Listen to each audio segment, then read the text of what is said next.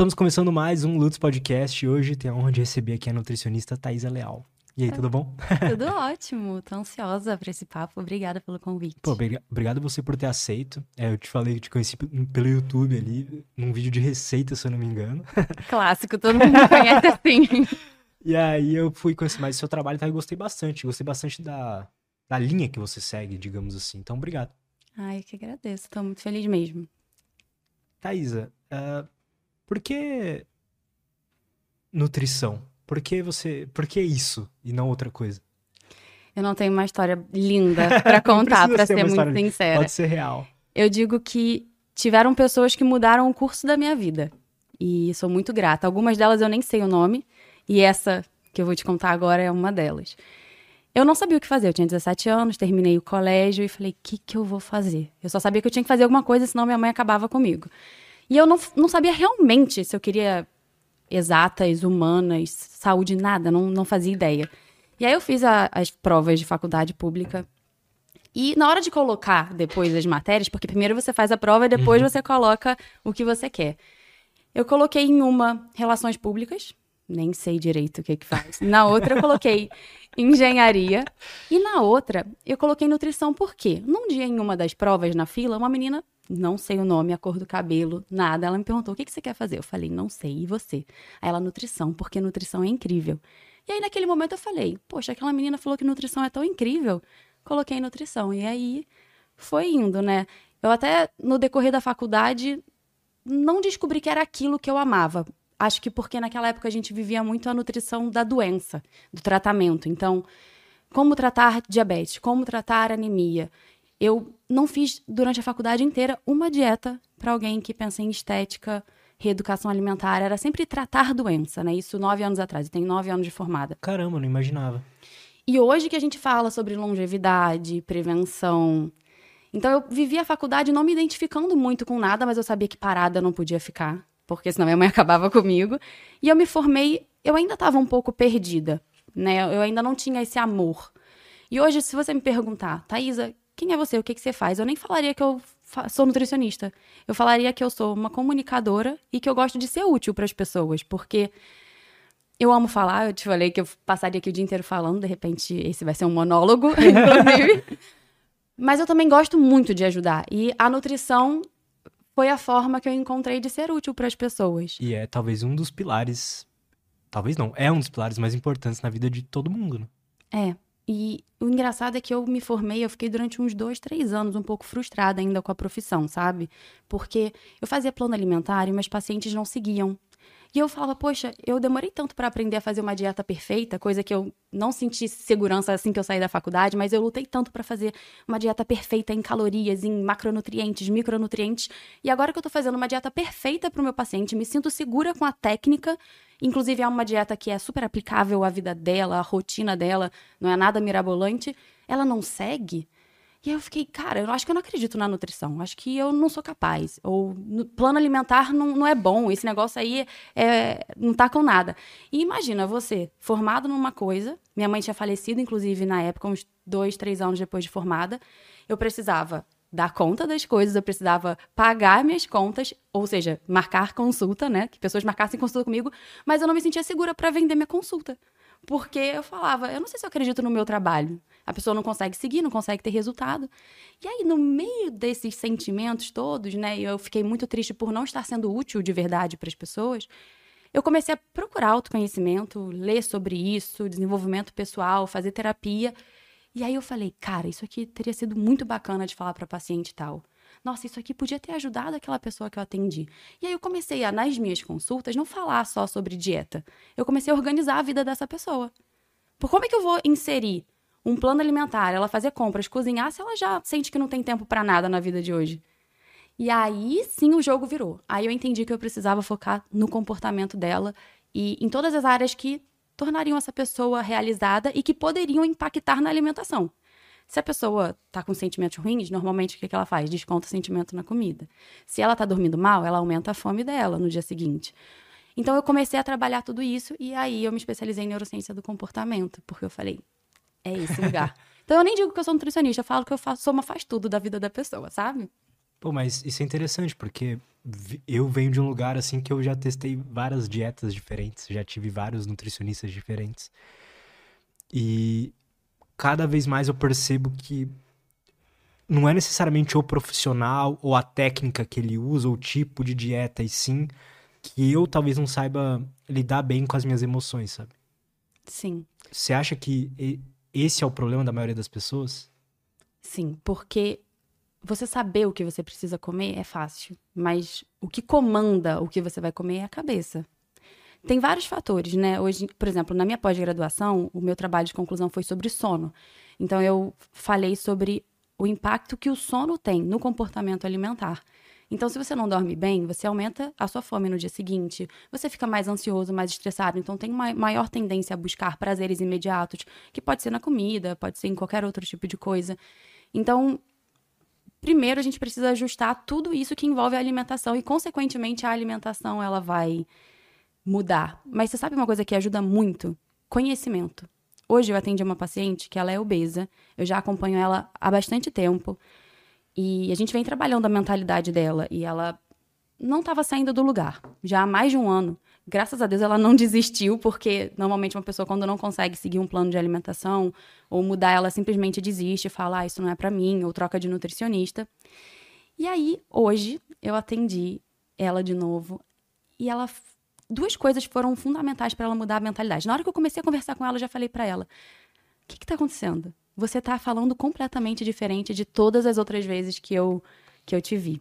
Então, duas coisas mudaram a cabeça dela. E ela é uma paciente com obesidade, tá? Ela tem limitações na vida dela por conta do excesso de peso. Um, ela foi mãe e ela mudou a cabeça do tipo: eu quero estar bem para cuidar do meu filho. E dois, conhecimento sobre calorias. Ela começou a entender a composição das coisas e ter noção de tudo trouxe mais esse freio. Ela começou a decidir quando ela ia comer besteira ou não, e o que valia a pena ou não. Então, por exemplo, ela falou: Ah, ontem eu, eu falei com meu marido que eu ia fazer a consulta do Starbucks. Aí eu falei: Peraí, mas deixa eu ver quantas calorias tem aquele café que eu gosto do Starbucks. Aí ela viu e falou: 500 calorias. Se eu como no meu dia 1.700 calorias, 500 calorias é uma parcela gigantesca. Ainda vou comer um croissant junto, no final, mil calorias uma refeição. A E gente eu não gastei- percebe essas coisas, né? Pô, é pouquinho aqui. Exato. Então, eu digo que você não precisa ser um mecânico que sabe trocar as peças do carro e tudo mais, mas você precisa saber dirigir o carro, estacionar, não bater.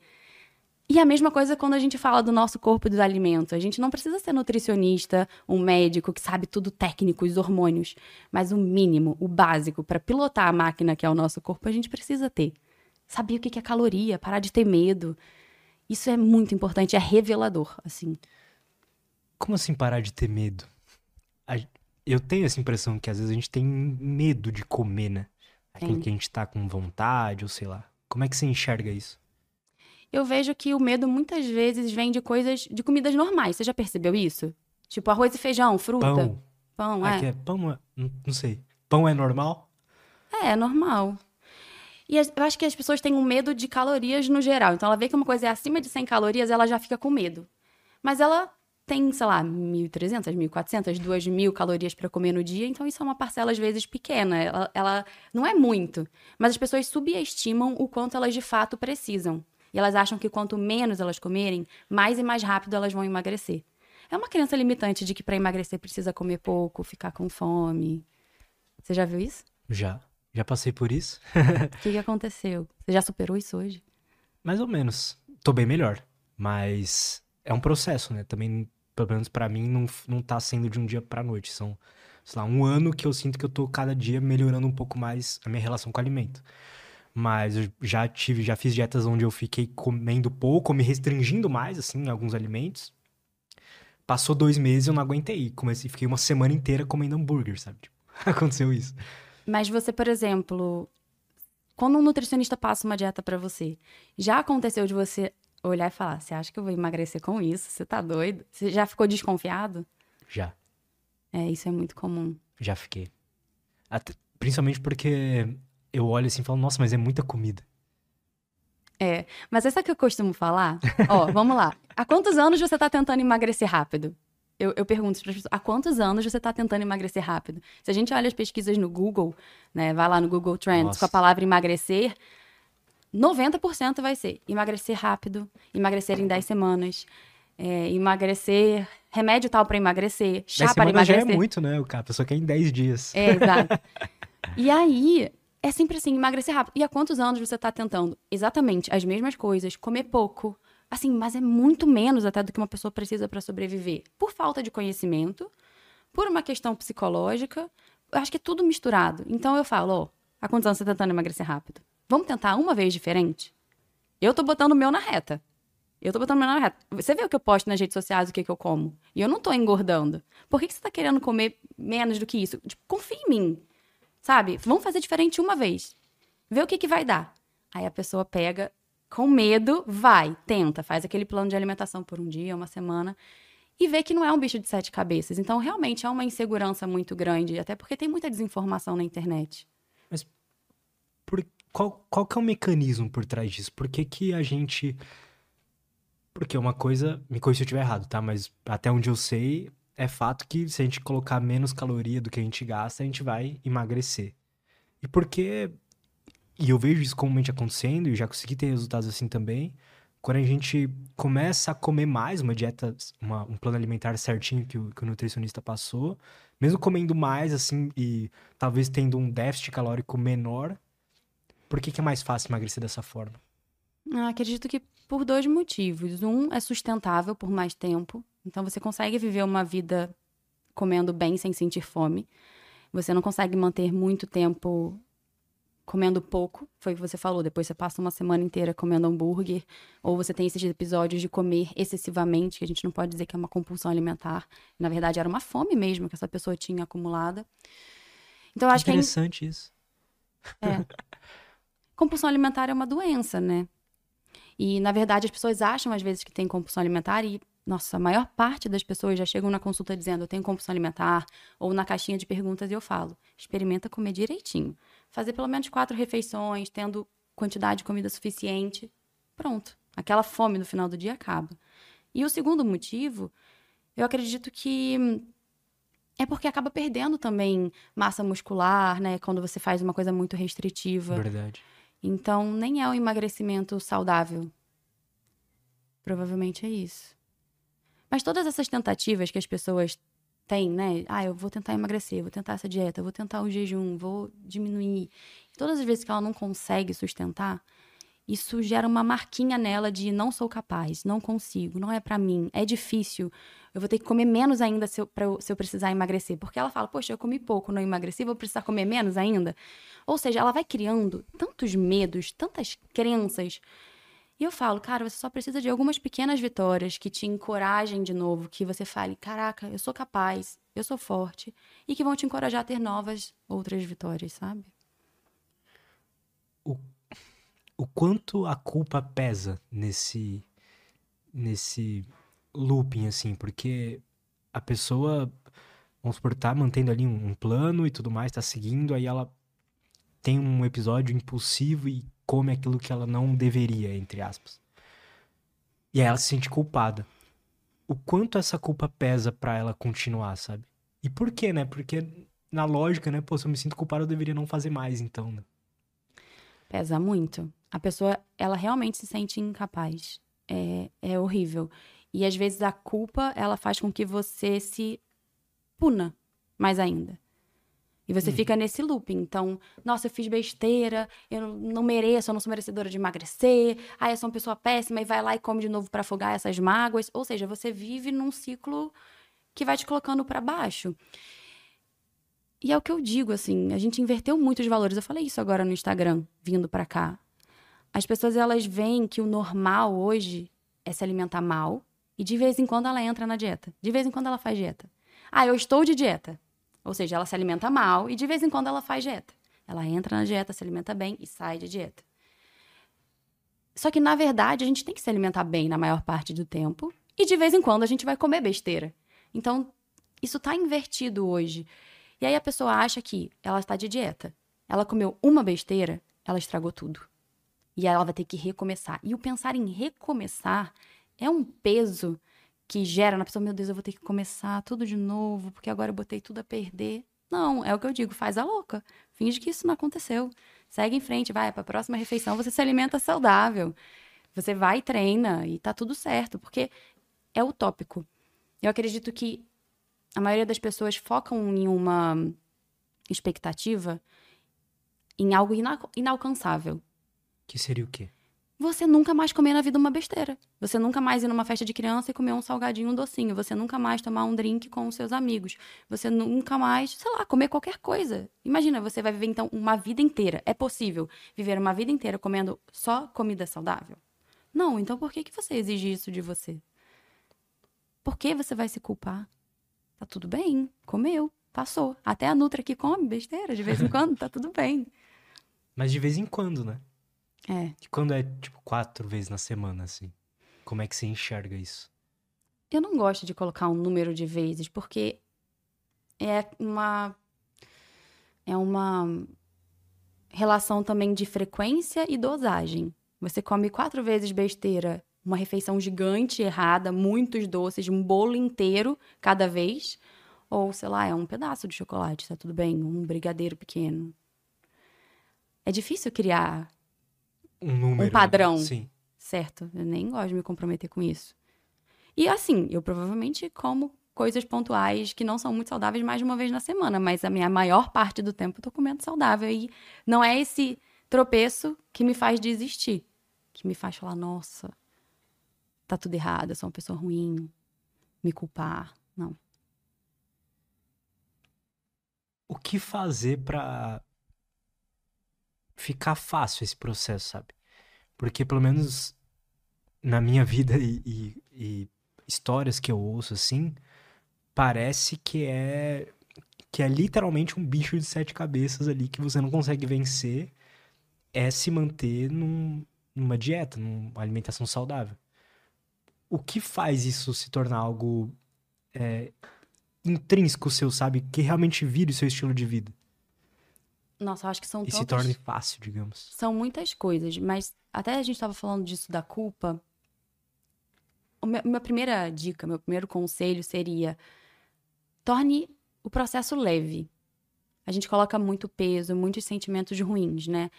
E a gente até tem muito tabu para falar de assuntos que são mais delicados e profundos. Então eu normalmente tento tornar leve, tornar até divertido e engraçado.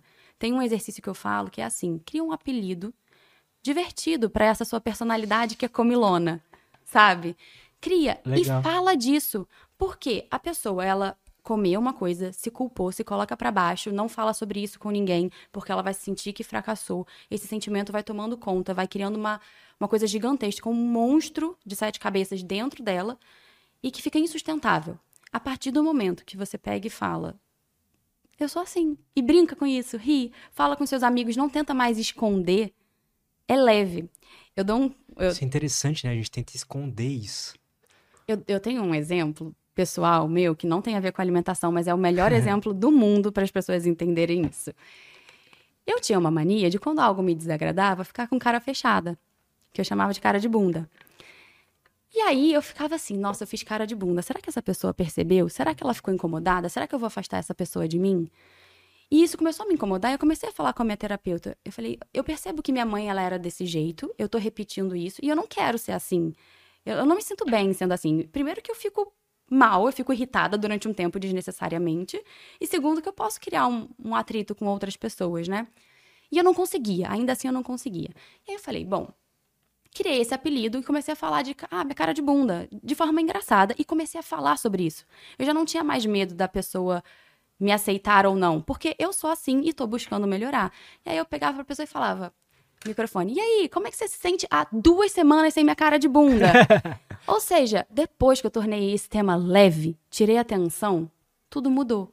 Então, se a pessoa tem uma relação difícil com a comida, né, você, qualquer pessoa, ou qualquer outra coisa que ela queira melhorar, falar disso de forma leve, engraçada, vai ser muito mais fácil. Muito mais fácil. Vai acabar a culpa. A gente tem vergonha, né? É. É uma coisa meio bizarra, né? Por que, que a gente tem vergonha, né? Que, que, por que, que a gente acha que as pessoas vão pensar? A gente tem medo de não ser aceito. Eu tenho estudado sobre isso. É da nossa biologia, né? Conte-me mais. Ainda preciso estudar mais, mas... mas eu tenho me identificado muito com esse assunto. É realmente da biologia do ser humano, nós, assim, da pré-história, a gente querer ser aceito. Então, a gente muitas vezes esconde quem a gente é com esse medo. E, enfim, a gente se prejudica demais. E a vergonha está intimamente ligada a isso. A gente sente vergonha porque a gente acha que não vai ser aceito, que vai ser excluído do grupo. A gente quer pertencer. É que se a gente parar pra pensar na época de caçador-coletor e tal, qualquer coisa que fizesse a gente. Se, é, o pessoal julgar um pouquinho mais a gente era morte, né? Tirava a gente da tribo e aí o que a gente faz? Né? E ainda é isso, né? Se você parar pra pensar, a gente quer viver em grupo, a gente quer ser aceito, a gente quer like, a gente quer ser admirado. E muitas vezes a gente deixa de ser quem a gente é, né? E vive muito infeliz para se encaixar em algum lugar. E é muito melhor a gente ser autêntico, livre. É assumir a cara de bunda, mas também melhorar e não ter com tanta frequência a cara de bunda. É realmente buscar estar bem vivendo em sociedade, mas não escondendo quem você é. Acredito que seja isso. Isso é legal. Eu sinto, eu vejo pessoas que me mandou mensagem lá nas caixinhas e tal, eu vejo que é uma, uma dor grande da galera essa. O pessoal fala, ah, eu, eu, sinto que eu não sou mais eu, ou eu sinto que, sei lá, eu tô, estou perdido e tudo mais, e no fundo é, eu sinto que a pessoa não conseguir mostrar quem ela é de verdade, sabe? Não ter um ambiente favorável que não vai julgar, ou que se vai julgar, mas que seja uma coisa que realmente faça sentido, né? Ali. E talvez isso seja uma uma das maiores dores humanas hoje, né? Porque a gente quer se encaixar e a gente quer ser igual ao cara do ao cara do Instagram, ou a mulher do Instagram, que tem a comunidade de, deles ali.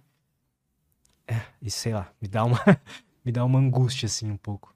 É, e a gente vê isso em tantos tantas áreas da vida, né? Por exemplo, relacionamentos. As pessoas, às vezes, elas vão se modificando para caber ali, para ser aceita, e quando vê, ela tá muito infeliz, porque ela já não é mais quem ela é. Ela não gosta. E até, por exemplo, o querer emagrecer. Você querer emagrecer por você e não para, por exemplo, prender alguém. Isso é interessante. Você só vai conseguir mudar qualquer coisa quando você fizer isso genuinamente por você. Senão, você não tem um porquê forte por trás. Ou, por exemplo, a mulher vai emagrecer para prender esse relacionamento, e inclusive eu, claro, comunico muito mais com mulheres, né? Então eu recebo muitos relatos de mulheres que elas vão, mudam, emagrecem porque o cara fala, bota ela para baixo, fala que se ela não emagrecer vai deixar ela é e tudo. Nossa, tem muita coisa.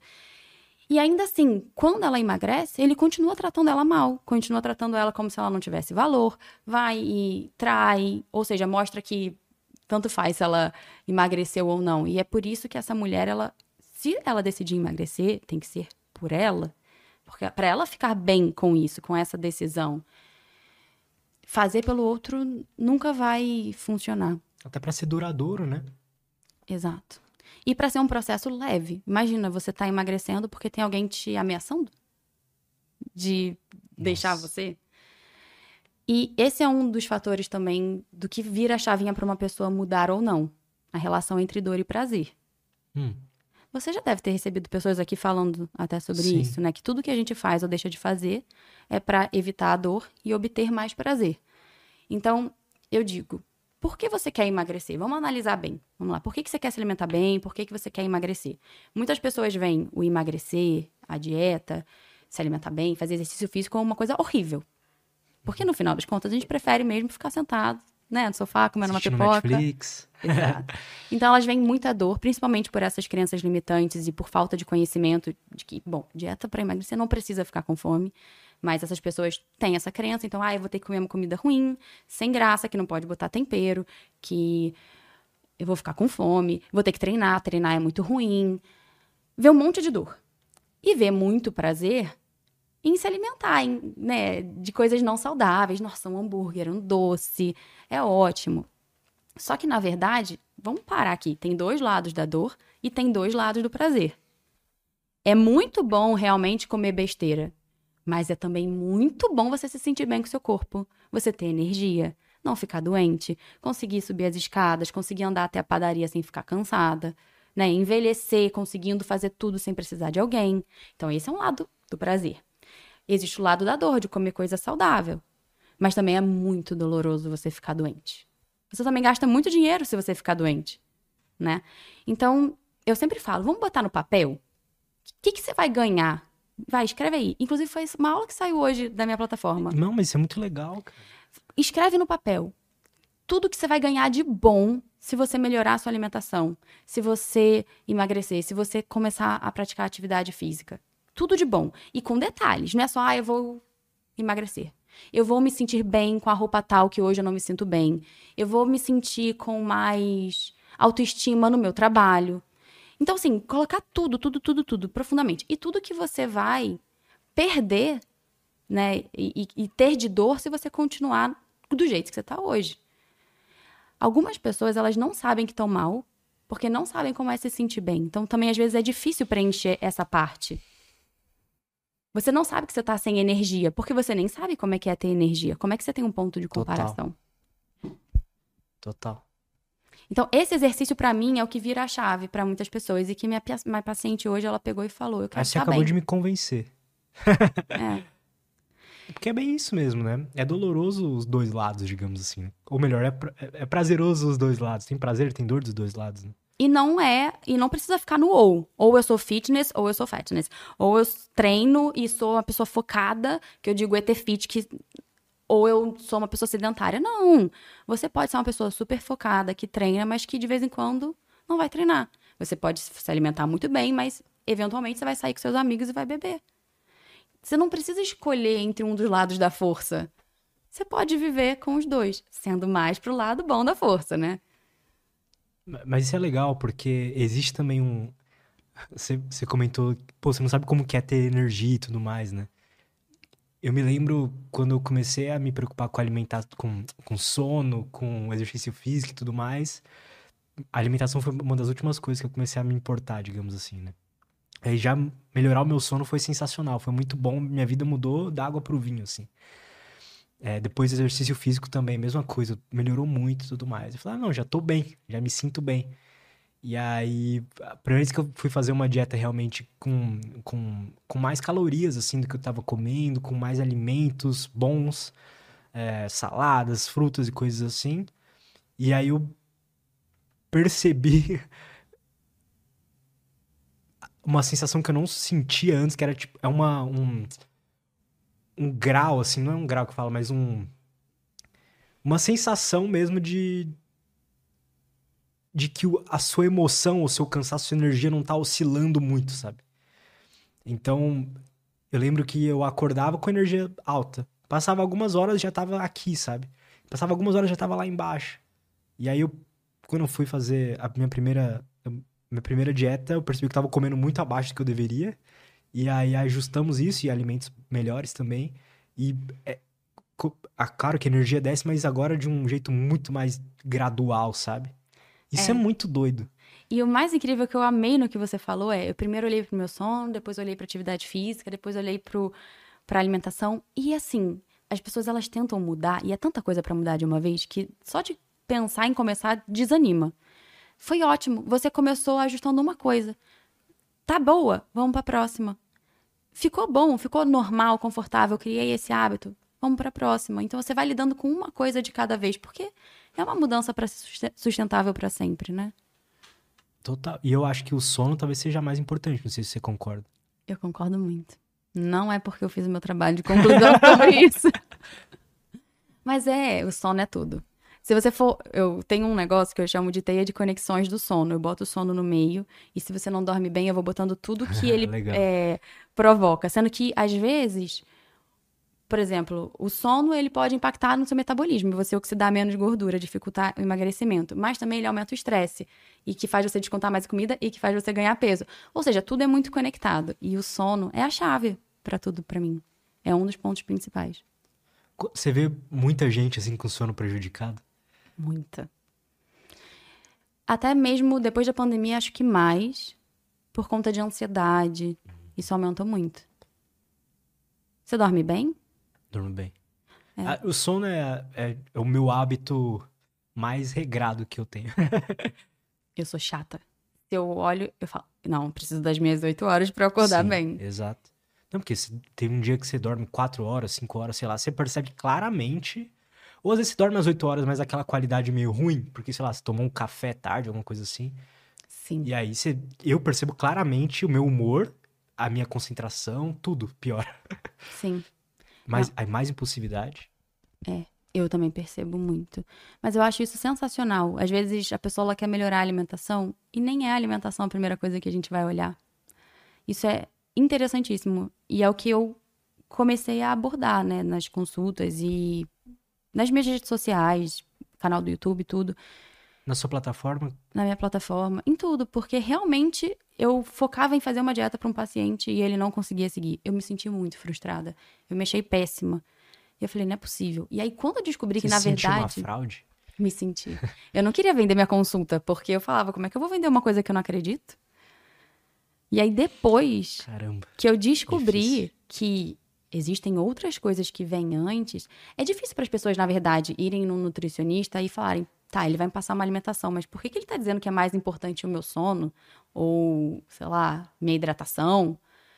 É às vezes difícil para a pessoa perceber que ela acha que a se você quer emagrecer é alimentação, é atividade física, é balanço energético. Mas não é só isso. Como que a gente faz pra trazer consciência pra essas pessoas, assim? Que tipo de. O que, que você sente, assim, dos conteúdos que você faz que mais. Sabe, vira aquela chavinha na pessoa? Não, ah, entendi. É, não, é só um, não é só um lado aqui da moeda. Acho que conhecimento, você provar por A mais B. Dar Isso é um legal. exemplo. Dar um exemplo. Eu acho que isso das calorias é revelador. Às vezes a pessoa fala, ah, eu como tão pouco, não sei por que eu não emagreço. Aí a gente faz um post ou mostra. Ah, se você comer esse punhadinho é de legal. amendoim, essa fruta, essas torradinhas, você tem a mesma quantidade de calorias que se você estivesse comendo dois pães com dois ovos. E que vai te dar muito mais saciedade, que vai ter proteína, vai ser mais equilibrado. Ai, eu coloco muito azeite na comida. Isso é ótimo. Teve uma aluna da plataforma, a gente estava num dos encontros ao vivo, e ela disse: Thaís, eu tô fazendo o plano de alimentação certinho. Eu não tô tendo resultado. Aí eu comecei a perguntar: mas como é que tá a alimentação? Você tá fazendo certinho mesmo e tudo? Passou. Já tava falando com outra aluna. E aí eu compartilhei a minha tela para mostrar uma tabela de composição e comparar alguns alimentos para elas terem uma ideia visual. E aí eu falei, ah, aproveitando que eu tô aqui compartilhando a tela, deixa eu mostrar uma coisa que muitas vezes pode sabotar o emagrecimento, que é você colocar muito azeite na comida depois de pronta. E se você pega e faz assim um à vontade, que vai ali, sei lá, quatro colheres de sopa, vamos supor, de azeite, dá uns 30, umas 30 gramas, você está adicionando quase 300 calorias, uma refeição. Então, quando eu falei isso, ela, é isso. Foi, é isso que tá acontecendo comigo. Eu tô botando muito azeite na comida depois de pronta. Muito, muito, muito. E tô cozinhando com muita gordura. Então, assim, não é que o azeite ele é Caramba, proibido. sim. É bacana. E muitas vezes, dependendo da dieta, complementa as calorias que essa pessoa realmente precisa. Mas pode também te sabotar. E aí, quando você vê visual, o número, é muito bom. Outro exemplo que eu trago muito visual. Existem três tipos de pessoa fazendo dieta. A pessoa 1 um é aquela que faz a dieta de segunda a sexta, 18 horas da tarde, 18 da noite. Então ela vai fazer tudo perfeitinho no Eu plano assim. alimentar. Pronto, olha aí, vamos lá. Então esse vai ser pra você. Aí chega ali no jantar, já come pra caramba. Sábado, churrascão o dia inteiro, cerveja. Domingo, se acaba na sobremesa da avó. Em vez de comer um pedaço, come um tanto. Às vezes, todo o déficit calórico que você teve durante a semana, ele é superado. Não só de ficar por igual, igual, mas de você realmente acabar a semana comendo mais calorias por um grande estrago ou vários grandes estragos do final de semana. A segunda pessoa é aquela sabotadora, do unzinho. Ah, não, eu vou comer só um chocolatinho aqui. Ah, não, mas agora também é só mais um pouquinho, um açúcar no café, mais umzinho aqui. Aí todo dia ela falou umzinho. Mas é tão umzinho, tão pequenininho, que ela não observa que pode estar impactando no resultado. Porque ela tá fazendo o plano de- alimentação certinho. Ela tá treinando. Mas ela tá botando alguns extras pequen- pequenininhos ali. E aí ela não tem um resultado. De repente ela fica no igual, igual. E aí quando a gente pega e eu mostro em números, ó, essa pessoa fez certinho, ela ficou com déficit calórico no primeiro dia de 300 calorias.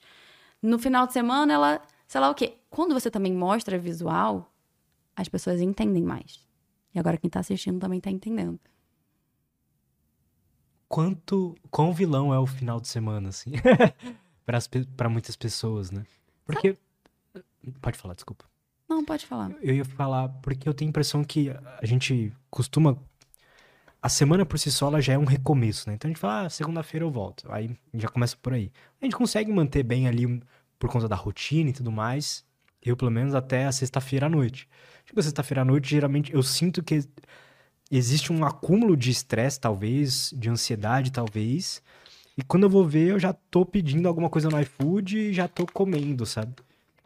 Mais do que deveria. É como se eu realmente perdesse o controle de mim. Eu sinto isso. e aí eu faço esse peço. E aí no dia seguinte, provavelmente eu já tô me sentindo culpado. E aí vai, entende? E aí eu passo, passei um final de semana ali, três dias, comendo muito mal. Eu acho que é são algumas coisas. Um, a mentalidade de que não é ainda o seu normal de vida, mas eu vejo você muito ativo, fazendo jiu-jitsu e tudo, né? Você tem uma vida eu saudável. Eu treino bastante e durmo bem, mas minha alimentação ainda é algo que eu quero melhorar. Já tô há um tempo tentando, sabe? É a minha maior dificuldade. É, eu acho que fica naquela mentalidade de durante semana é uma coisa e final de semana é outra. E o nosso metabolismo, o nosso corpo é o mesmo, né? Qualquer dia da semana, ele não sabe quando é feriado, ele não entra de férias. Verdade. É isso.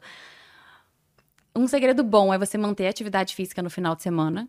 O que muitas pessoas não fazem. Você treina no final de semana? Não. não Teve uma época que eu treinava.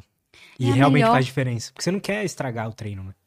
Não, e é muito bom, porque até se você come um pouquinho a mais, você não tem um prejuízo. Tudo bem, você vai sair para comer, a comida na rua era feita de forma mais gordurosa, você vai comer porções maiores, mas pelo menos você não sai no prejuízo, porque você fez atividade física. É a maior, melhor estratégia você treinar final de semana. Melhor coisa que tem. Cara, adorei isso, é verdade. Faz tanto sentido, é verdade. E são os dias que você tem mais tranquilo de vida, talvez. Nada, ficar duas horas lá treinando numa boa. É. Não, tá pronto, a gente já botou o treino do final de semana. Boa. Não, mas total, faz todo sentido. É. Você faz o que além de jiu-jitsu? Faz jiu-jitsu e às vezes eu corro. É o que eu faço. Você já entrou pra seita da corrida? todo mundo tem que correr. tá todo mundo começando a correr. Sim. Todo mundo. Eu corro também, já tô na seita. Ah, mas correr é legal pra caramba. É uma é. sensação.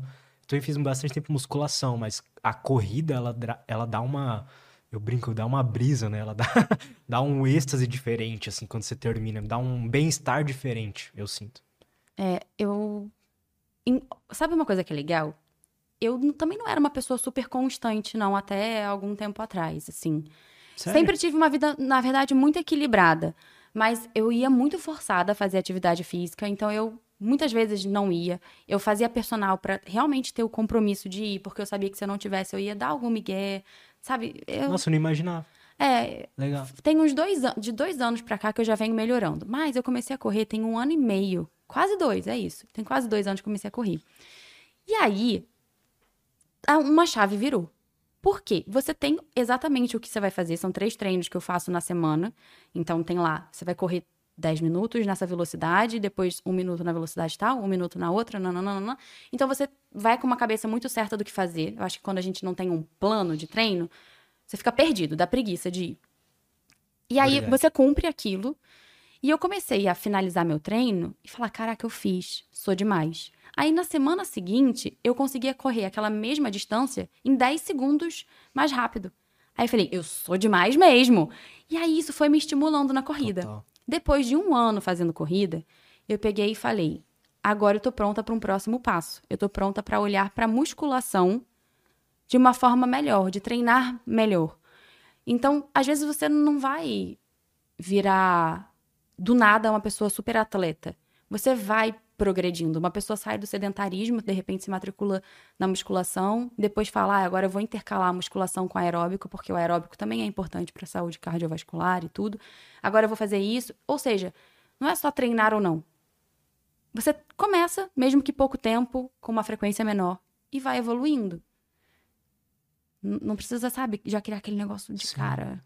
E acho que tem um lado da diversão também. Pelo menos foi assim comigo. Eu não conseguia me divertir na, na, na academia, assim, de musculação, não conseguia. Tipo assim, não era algo pra mim, sabe?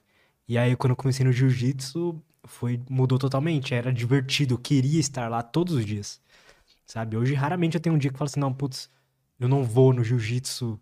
É... Tem dias que eu falo, não, não quero ir, mas eu no fundo eu sei que eu quero isso, sabe? que eu não vou pra lá, eu me divirto sempre, sempre é legal. E a corrida é a mesma coisa. A corrida, pra mim, eu sempre corri com um amigo, né? Então, é, eu sempre corro com um amigo. Então, pra mim é muito divertido também. Eu acho que tem esse. A gente acha que exercício físico é, só existe um tipo, né? É só academia, só musculação. E a gente acha que tem que ser ruim, não necessariamente, né? É, e, por exemplo, eu tô combinando de treinar com uma amiga no final de semana e depois já envolve um café da manhã. Então, a atividade física, ela pode ser uma coisa social. Tem até um médico americano que ele fala muito sobre a atividade física tem que ser sempre com alguém, com a família, com um amigo, porque torna o momento mais prazeroso e você tem um momento de socialização do dia. E que, que deve ser o que você sente com o jiu-jitsu, né? Que tem Bastante. muitas pessoas. Você faz há muito tempo? Há dois anos e meio. Eu já fiz jiu-jitsu. Já, já fiz competi e já ganhei. competiu? Ganhou? Como é que foi? Não, mas tem muito tempo, né? Eu competi uma vez, eu falo que eu sou campeã de jiu-jitsu. Eu, eu acho que eu nunca competi de novo pra não perder meu posto de campeã, tipo isso.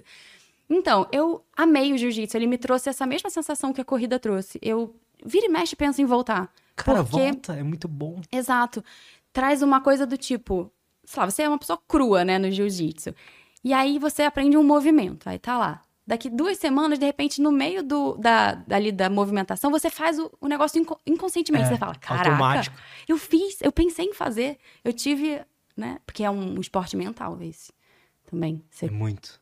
Pensar nas jogadas é muito top. Ah, Que maneiro, cara. Eu não fazia ideia disso. Que Aham, legal. Foi muito legal. Mas aí depois eu desanimei por quê? Eu acho que eu fiquei chateada porque eu não, não me deram uma faixa maior e eu achava que eu merecia, sabe? Sim. E eu ia ter que pagar. E na época eu não tinha dinheiro, eu ia ter que pagar pra ir pra avaliação de faixa. Aí eu falei, ah, deixa pra lá isso. E É, aí tem eu desanimei. academias que cobram, né? A avaliação de faixa. É. Tem academias que não cobram. É, foi no meu último ano de faculdade, isso deve ter Caramba. É, nove anos. Dez, quase. É, o jiu-jitsu pra mim foi o que me salvou, assim. Na verdade, foi o início de tudo da minha vida, de mudança. Em relação ao que te salvou? Eu fumava todo dia, bebia todo dia, fazia várias merdas. Nossa. E aí, quando eu fui fazer, eu comecei a fazer jiu-jitsu por causa do Joe Rogan, podcaster gringo, maior do mundo. E ele é faixa preta e tal, e eu vi ele falando, falei, não, vou testar isso aí. Aí eu fui e foi amor à primeira vista, assim, já na primeira aula eu já gostei muito. Eu, acabando a aula, eu fui assinar os papéis pra fazer parte e tal, e eu vomitei. Mentira. Porque foi muito Foi intenso. muito intenso. Eu tava num nível, tipo, eu não tava conseguindo subir escadas, tá ligado? Eu já tive também isso, de vontade no jiu-jitsu. E aí eu tava ali muito sedentário, fazendo tudo errado, a alimentação toda errada. Eu comia Fumante, sem energia fumante. nenhuma. Eu comia uns 10 tudo sonhos de valsa num dia. Não. Sem contar energético, uns 6, 7. Tudo errado. Seis, tudo. sete energéticos, seu coração devia. Já chegou uma hora ali que eu nem sentia mais, assim, efeito nenhum. E aí o jiu-jitsu, naquele dia lá que eu, eu realmente passei mal, assim, é, mudou, assim. Eu parei de fumar no dia seguinte, basicamente. No dia seguinte eu não fumei mais e aí vou, continuei fazendo jiu-jitsu. Aí teve uma época que eu até parei por um tempo, mas eu continuei na musculação. Depois eu voltei pro jiu-jitsu e tô aí até hoje. E eu gosto muito. E o que me ajuda também, acho que é uma estratégia boa, é que eu também faço personal de jiu-jitsu também. Além das aulas normal e tudo mais, eu tenho duas vezes na semana que eu faço um personal ali, que é de manhã, que eu faço uma coisa mais de. de com peso mesmo, não com outras pessoas, apesar de serem Tipo fortalecimento, né? Específico isso. E aí me ajudou a ter mais constância ainda. Então, no exercício físico e no sono, cara, eu me- me sinto ótimo, assim. Me sinto ótimo. Cara, que incrível. Engraçado, porque quem olha agora seu Instagram, sei lá, quem começa a te acompanhar agora, não imagina que você foi essa pessoa. Eu não sabia dessa sua história. Você olha, eu vi lá hoje de manhã, você postou jiu-jitsu, aí, né, te mandou na caixinha, você é tão calmo. aí a gente vê, nossa, pô, que cara tranquilo, né?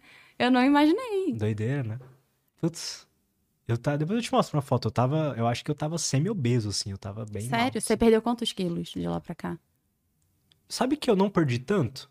Foi mais a recomposição mesmo? Ganhou massa, É, né? eu tava com 70 quilos, hoje eu tenho 64, 65, dependendo assim. E só que a- o corpo mudou bastante, ainda não tá como eu gostaria que fosse. Como eu te falei, eu tenho bastante dificuldade ainda. Mas eu já sou, tô muito mais feliz. Que assim, isso, mas você certeza. mudou muita coisa. Você tem que ficar feliz, não tem que falar, nossa, É, ainda não eu, mudei. acho que eu me cobro demais, talvez. Assim, é. vamos lá, tem dois lados, né? Você tem que ficar muito feliz pela evolução, você tem que reconhecer, mas também não pode ser acomodado. Tipo, ah, eu mudei até aqui, tá bom, deixa assim. Não, a gente sempre pode melhorar um pouquinho. Não tem isso, que as pessoas é, começam a evoluir, aí falam, não, agora que eu evoluí já chuto o balde, aí dá ruim. Perdi três quilinhos, tô podendo comer um aqui, aí pronto, aí volta pra estar caseiro. Isso acontece bastante, tem que estar tá alerta, né? Tem... Na verdade é isso, você tem que ter virado a chavinha de que você quer viver bem, melhor, se cuidar, que você não tá fazendo isso por um tempo só para emagrecer. É realmente entender que é para sempre. Algumas pessoas sentem muita dor ao pensar isso, do tipo, nossa, eu vou ter que realmente viver uma vida infeliz, nunca mais vou poder comer tal coisa, vou viver uma vida sem graça, comendo uma vida sem graça. Não, não é para ser assim. Na verdade, talvez você tenha uma vida mais feliz, né? Com mais autoestima, energia, é, e não quer dizer que é aquilo, né? Que você precisa escolher um lado ou o outro. Você pode ter os dois. Eu costumo dizer assim: você começar a se cuidar não é um portal da vida fit que você passa e fala, meu Deus, agora eu só vou poder ser fit porque ela se fecha atrás de você a porta. Não, você pode transitar entre esses dois mundos. Não, não é para ser uma vida infeliz. Pelo contrário, né? Pelo que você trouxe aí hoje, pelo que eu já ouvi, pelo que eu vivi também, eu acho que a vida feliz tá, tá ali, na verdade, né? Talvez seja uma vida. É, talvez a gente tenha a falsa impressão de que ela não é feliz porque a gente tem a impressão que é, o hambúrguer, é a, a, batata frita, é o, a, o sedentarismo que faz a nossa vida ser feliz. E não é, né? E é querendo fugir da dor e obter prazer rápido, né? É engraçado, a minha mãe, ela faleceu, né? Tem três, quatro anos. E a minha mãe faleceu de câncer, mas desde que eu me entendo por gente, minha mãe tem muitos problemas de saúde. Tinha. Então ela era hipertensa, sei lá, desde os 30 e poucos, 40 anos. Ela tinha muitas pedras nos rins, gigantescas de ter que operar o tempo inteiro. Ela era uma pessoa sedentária, ela era fumante, não se cuidava, o café da manhã dela era refrigerante com pão, margarina, salaminho. Só se alimentava mal, todo mundo ao redor falava. Até quem se alimentava mal achava que era exagerado a forma que ela se alimentava mal, sabe? E eu vi minha mãe sem energia para nada, sem autoestima. Eu vi minha mãe falando que não se reconhecia mais como mulher. É, eu vi minha mãe sofrer tanto. E será que então era isso que era felicidade? Você poder não treinar, você comer um monte de besteiras? Não, eu não acho que é isso que é felicidade. Minha mãe faleceu com 60 anos. Caramba. E minha mãe, ela ficou um ano e sete meses lutando contra o câncer. E, bom, ficar doente é doloroso demais. E ela faleceu. Sendo que eu lembro de eu pequenininha, minha mãe, eu com 9 anos de idade, minha mãe tendo crise de pressão alta, e eu chamando a ambulância aos 9 anos para pegar minha mãe em casa. E eu ficando sozinha. Duas vezes isso aconteceu. Para mim, isso não é vida. E eu não quero isso para mim, e eu não quero isso para as pessoas. Então, eu acho que. Isso te ensinou muita coisa, né? Muito. E foi aí que eu comecei a me encontrar na nutrição. Porque eu já tinha uns dois, três anos de formada, mais ou menos. Minha mãe. Eu, na verdade, eu só percebi a vida que minha mãe viveu depois que ela faleceu e eu comecei a olhar para trás. Então eu acho que na hora eu não concordava, eu falava para ela se alimentar bem, brigava com ela de alguma forma, isso gerava muitos atritos, mas eu não via de fato o impacto daquilo. Depois eu olhei para trás e consegui fazer uma reflexão que ela viveu uma vida inteira doente, sem energia, sabe? E até mesmo triste, com ansiedade, com depressão. Então, eu não queria isso para mim e eu falei, eu quero ser útil para as pessoas através da comunicação, seja numa consulta, no YouTube, nas redes sociais e falar, você pode se sentir bem, você merece se sentir bem, ter saúde, felicidade, autoestima, através da alimentação e através de todos os outros hábitos. Como, como exatamente a, alimentação está linkada com a saúde mental, você diria? Muito. Tem a ver com microbiota, tem a ver com mais coisa, além de autoestima e tudo mais? Também. Então vamos lá, microbiota. O intestino é a porta de tudo, né? Então o intestino produz a maior parte da nossa serotonina, que é o neurotransmissor do bem-estar. Se a gente vai absor absorver ou não algum nutriente, o intestino que dita. Tem o eixo intestino-cérebro, ou seja, a gente tem o nervo vago que liga diretamente o intestino e cérebro. E não é à toa que, por exemplo, se você tá nervoso, do nada veio um, uma situação que te deixou muito nervoso, você na hora, sei lá, dá uma pontada na barriga, dá uma dor de barriga. É muito comum isso acontecer Sim. quando você tá nervoso, né? Então, é realmente são o intestino ele tem muita ligação com o nosso cérebro e com a nossa saúde mental. Mas também, por exemplo, a serotonina, ela é produzida, serotonina neurotransmissor do bem-estar, é produzida a partir do triptofano, que é um aminoácido. Então você tem o triptofano, ele vai se transformando em várias moléculas diferentes até se transformar em serotonina. Nessas reações, para se transformar em cada uma dessas moléculas, são necessários alguns nutrientes específicos, sei lá, o cromo, o magnésio, senão a reação não acontece. A serotonina, a gente vai atuar dando bem-estar, mas a, a partir dela também se forma a melatonina, que é o, o hormônio que vai dar uma boa qualidade do sono. Então, se você não tem triptofano, a gente já acabou com toda essa cadeia. Se você não dorme bem, enfim, aí se você se estressa, você usa menos serotonina, então é tudo muito conectado. Tudo é conectado. E da onde vem o triptofano?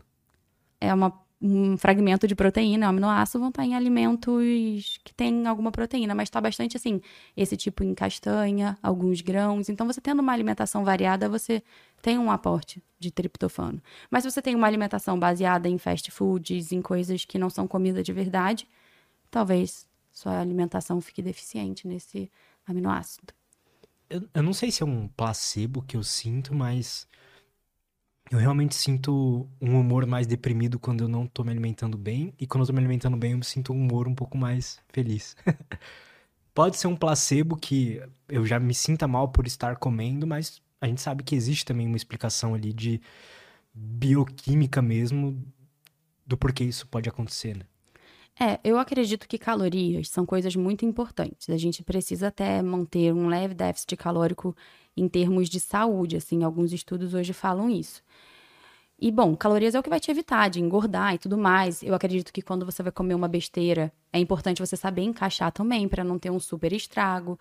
Mas também não quer dizer que você vai substituir tudo por besteira desde que fique dentro das calorias, porque a qualidade dos alimentos também é importante, né? Você precisa de diferentes nutrientes para tudo acontecer no seu corpo. Então, tipo, aquelas dietas flexíveis não é o melhor caminho. Eu acho que o meio termo dela. Na verdade, existem diferentes pessoas fazendo diferentes tipos de dieta flexível, né? Tá. Então, você ter a inteligência de encaixar um alimento um produto, na verdade, uma refeição que não é muito saudável, é importantíssimo. Mas não deve servir de desculpa para você comer com má qualidade todas as refeições, Perfeito. né? Podemos fazer uma pausa rapidinho? Claro. Pegar mais uma água ali e a Claro. gente já volta. Estamos de volta. Thaís, eu tenho um presentinho pra você. Pra mim. Da nossa patrocinadora aqui do canal, que é a Insider. Ele- eles fazem essas roupas assim mais tecnológicas e tal. É ótimo pra treinar, pro dia a dia e tudo mais. Depois me conta o que você acha, mas todo mundo que vem aqui adora. É, eu fui num podcast que me deram. E você gostou? Adorei. Maneiro, né? Bem legal. Aham. Ai, peraí. E aí tem um, um kitzinho aí, feminino pra você, mas também. Como estamos chegando no Natal. Natal, época de presentes, tem também um kitzinho aqui pra você presentear pra alguém que você goste. Opa! É masculino? Esse aqui é. Que aí, então, meu namorado se deu bem. Boa. Obrigada, amei. Ai, eu adoro essa cor. Curte? Obrigada. Gosto, gosto muito. Ótimo. o pessoal que, que tá interessado em conhecer a Insider e tudo mais, uma ótima época pra experimentar é agora, né? Tem algumas promo- promoções bem legais agora de Natal, de, de amigo secreto e tudo mais. Então, quem quiser experimentar, primeiro link da descrição. Vocês podem usar o cupom LUTS12 para 12% de desconto em todo o site. Então, pra quem aí não sabe o que, que dá pro amigo secreto ou de presente de Natal, tenho certeza que a pessoa vai adorar, assim. Então, primeiro link da descrição, cupom LUTS12, tá bom? E você curtiu então a roupa? Eu amei, eu vou usar. Vou Maneiro. amar. Eu tô- Obrigada. Eu tô usando essa, a oversized deles, que é essa mais larga aqui, que é ótima, é muito confortável. Mas se quiser, não tem erro, a Tech T-shirt é essa camiseta assim que tem bastante tecnologia envolvida, então você não precisa ficar passando, ela não fica odor, é ótima. E a roupa íntima deles também é muito boa, então minha namorada adora aí a calcinha deles e tudo mais. E a cueca parece que você tá pelado, é muito bom. então, é isso, pessoal. Obrigado, Insider, mais uma vez aí. Thaís, qual que é o, o método por trás dos- da sua plataforma? Você fala seca ou seca? Ou nem dos dois? Secar. Tem gente que fala seca, tá, tá tudo certo. Tudo bem. Qual que é, qual que é a... Primeiro eu queria saber de onde surgiu essa ideia e por... Eu senti que, pelo que eu li, assim, na página, é, é um pouco diferente do que eu costumo ver, assim. Me diz um pouco, assim, desse processo, como é que foi e qual que é o método ali.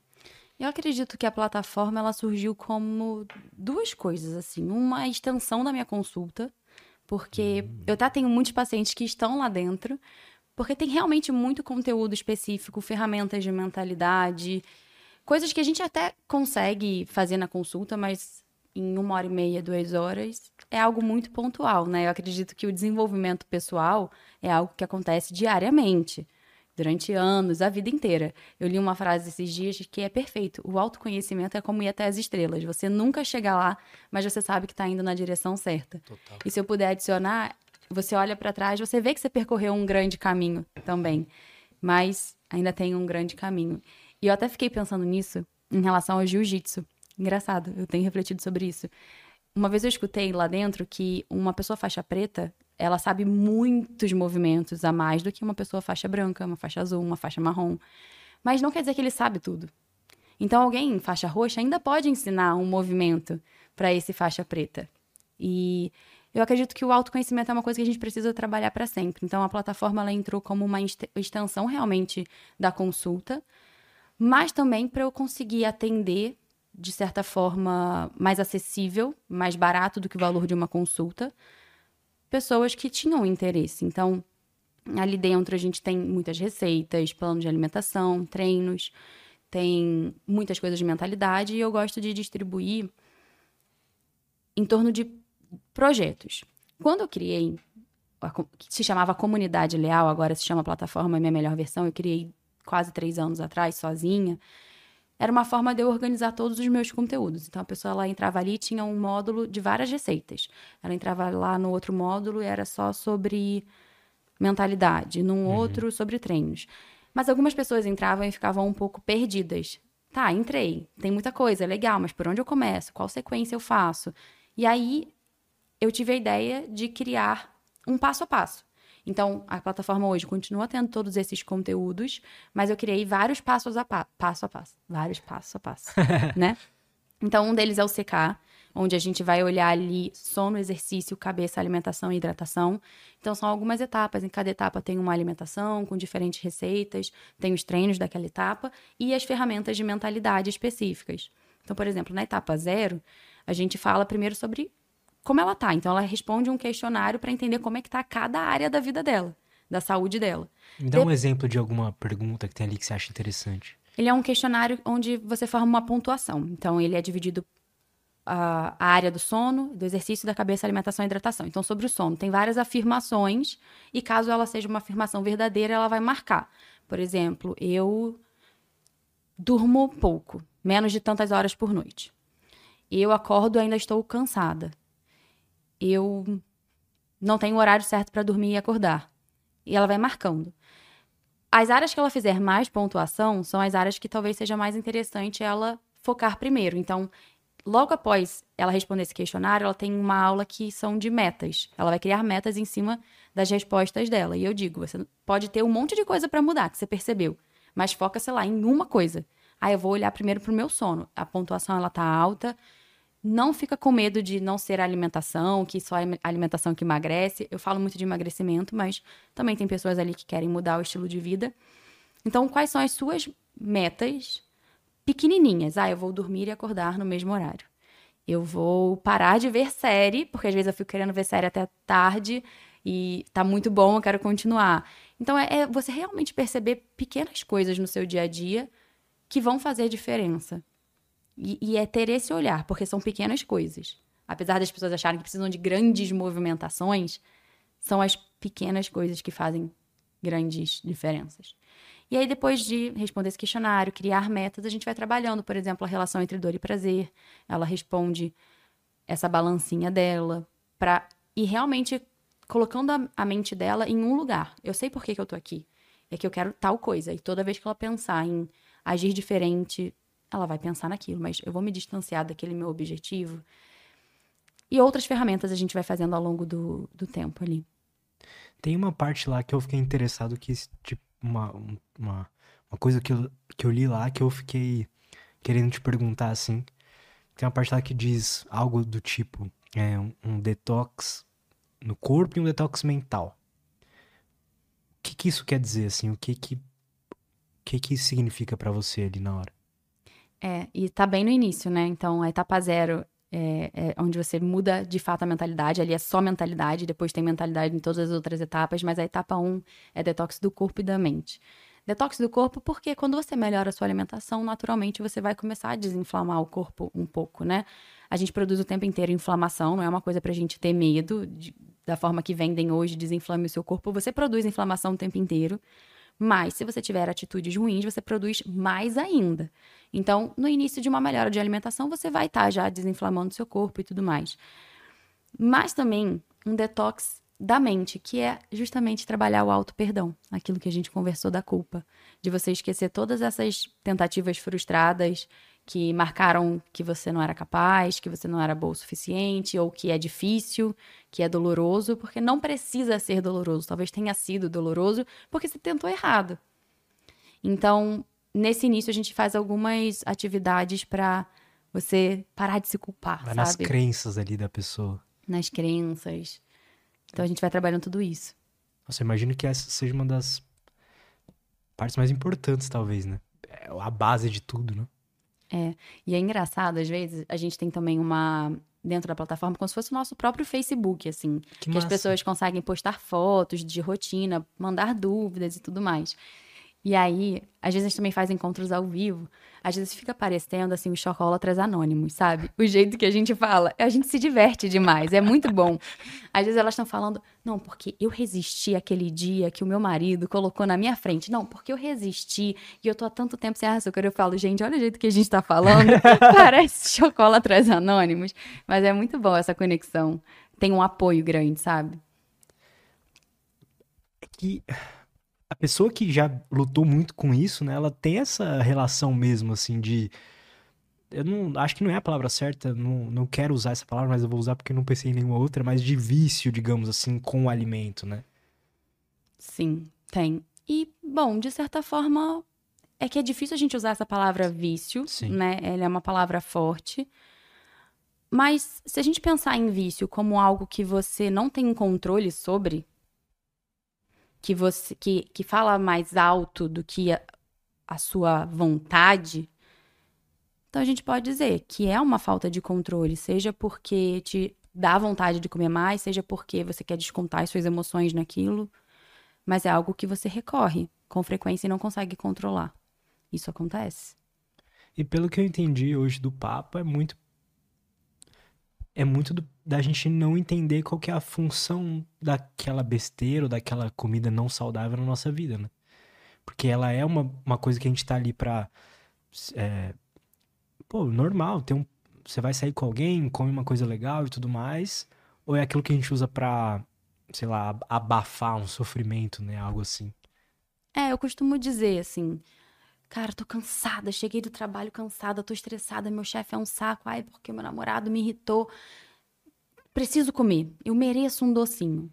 E aí eu falo, se pergunta, esse doce ou essa coisa, seja lá o que for que você quer comer, vai te repor a energia? Vai acabar com o seu cansaço? Você realmente vai comer e vai se sentir bem disposta depois? Ou você vai comer e vai acabar com o seu problema com o seu chefe, com o seu namorado? Vai te deixar realmente menos ansiosa, menos estressada? Então, se você quer comer alguma coisa, come porque você quer e não para tapar o sol com a peneira. Não se dando uma desculpa de algo que realmente não vai te promover. É porque vai anestesiar durante enquanto você tá comendo ali. Depois volta, a gente volta a se sentir mal, talvez até pior por ter comido aquilo. Ou nem vai anestesiar, porque realmente o problema continua ali, o problema não é esse. Mas é aqui, quer comer? Bate no peito e fala, eu quero comer. E tá tudo bem. Bate no peito e fala, eu quero comer porque eu tô afim, e eu quero, eu vou, tá bom. Agora, não com uma desculpa, porque muitas vezes essa desculpa é uma forma da gente se sentir menos culpada. Eu trabalhei tanto, eu mereço. Por que, que você merece? Por que, que você merece? Você não merece. Você não fez menos do que sua obrigação. Mais do que sua obrigação. Não, você não merece. Você pode querer. Tá tudo bem. Bate no peito e fala, eu quero, eu vou comer. Mas mereço, preciso. Uh-uh. Interessante isso. Por, por isso que eu quis chamar, a tua visão é diferente, assim, do, do que eu costumo ver. Talvez pela, pelos profissionais que eu sigo, assim, eu vejo que existe uma, uma certa cultura de. Acho que isso vem mais do, da parte dos. Eu sigo muitos profissionais que tem a ver com atletas e tudo mais, de tipo, não, você tem que aguentar, você você tem que ser forte o suficiente para não perder para um doce, por exemplo. Sabe? Isso é meio perigoso, né? Como assim? O que, que você vê de diferente isso do, do, do que eu tô falando? Eu vejo profissionais dizendo, por exemplo, você não tem que ter frescura, é comer a marmita e pronto, coisas assim, sabe? É, é porque, na verdade, a gente coloca muito frufru em torno da comida.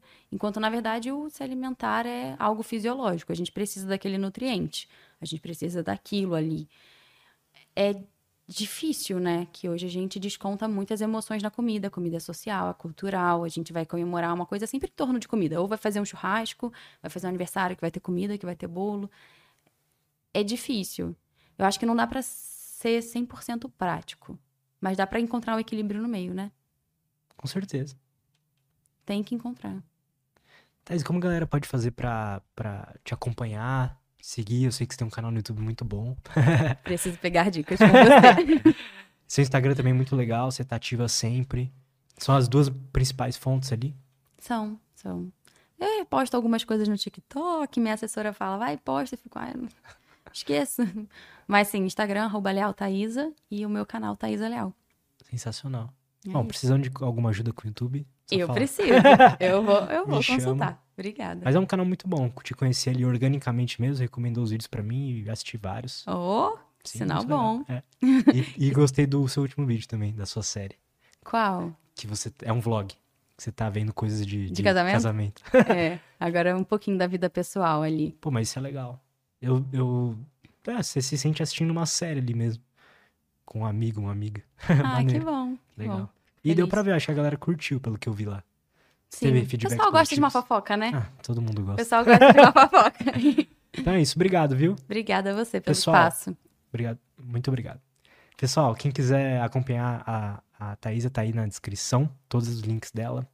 É, posso deixar a plataforma sua também aí, Pode. o link? Legal. Obrigada.